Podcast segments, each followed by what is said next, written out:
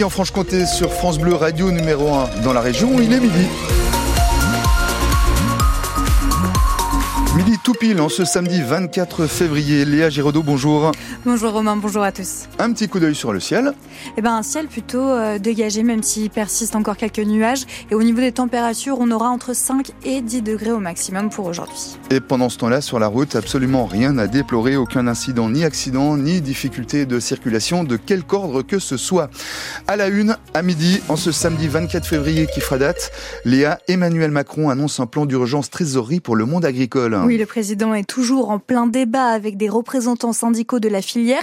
Une rencontre qui aurait pu ne jamais avoir lieu. À l'arrivée du président des, du président des heures ont éclaté. Des militants FNSEA, jeunes agriculteurs et coordination rurale ont en effet forcé l'entrée du salon. Thibaut Delmar, vous êtes sur place. Quelle est l'ambiance désormais? Oui, ce midi, ce pavillon 1 du Salon de l'Agriculture a retrouvé un peu de calme après une matinée chaotique. On n'a jamais vu ça, me disait un éleveur du Loiret.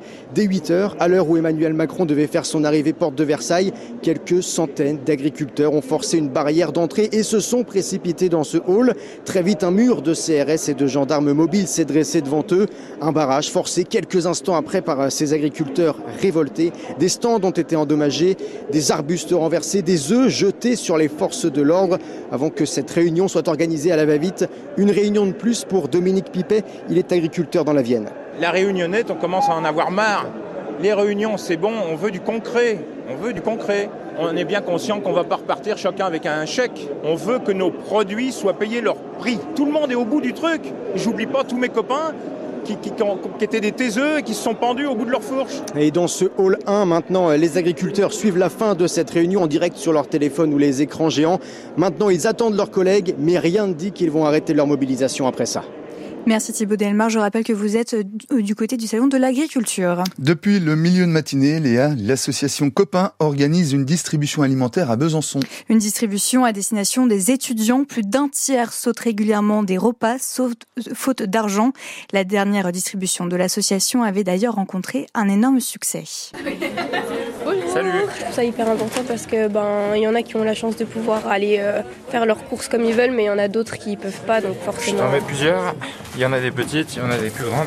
Merci. C'est quoi? Des patates et des oignons. Moi, je fais partie du milieu, on va dire. Je peux et je peux pas, ça dépend des fois, mais honnêtement, je trouve ça important. Je mets des bananes avec. Donc des produits frais et puis pas seulement. Oui, boîte de conserve.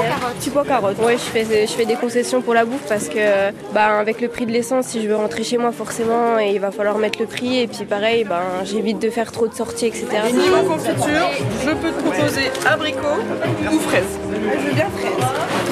Merci. Ça, par exemple, la confiture, c'est des confitures euh, de marque. Est-ce que euh, tu, les, tu les aurais achetées dans le magasin ou pas? Bah, clairement pas.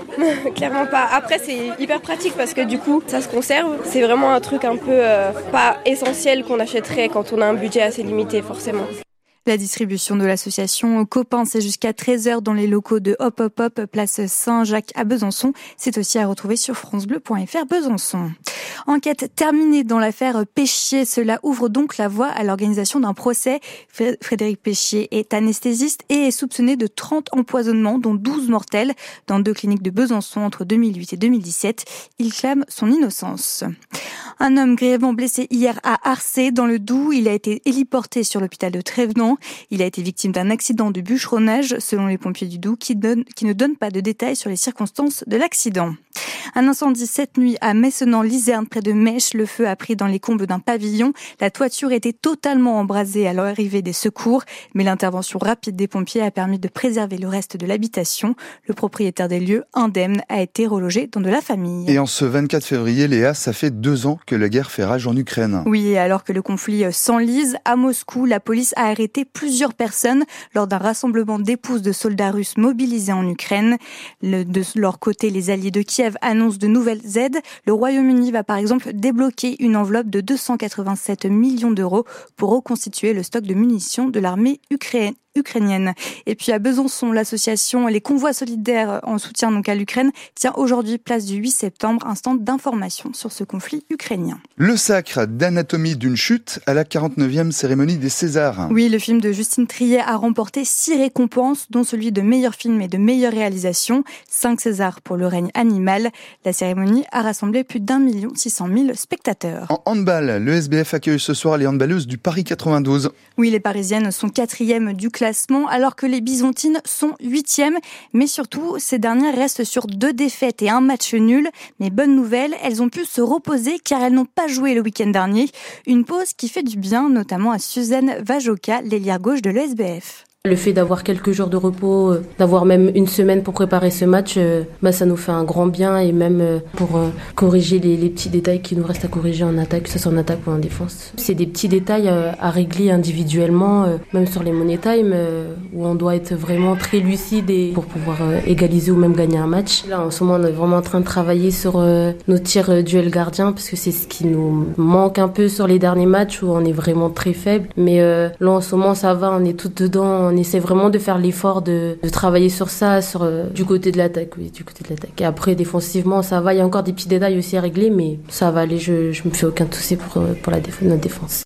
ESBF Paris 92, coup d'envoi à 18h au Palais des Sports de Besançon. Déception et frustration pour Sochaux, une grosse faute non sifflée sur euh, Diego Michel qui filait au but et un but encaissé à la 85e. Les jaunes et bleus concèdent donc le nul un partout face à Martigues. Il reste sixième au classement. Prochain match pour Sochaux, c'est mardi face à Orléans. Et puis en cyclisme, le bisontin Romain Grégoire est au départ dans quelques minutes de l'Ardèche classique, un parcours qui lui convient parfaitement, dit-il. Demain ce même Romain Grégoire participera à la Drôme classique. Alexis Villarmeau, le jurassien, sera également au départ.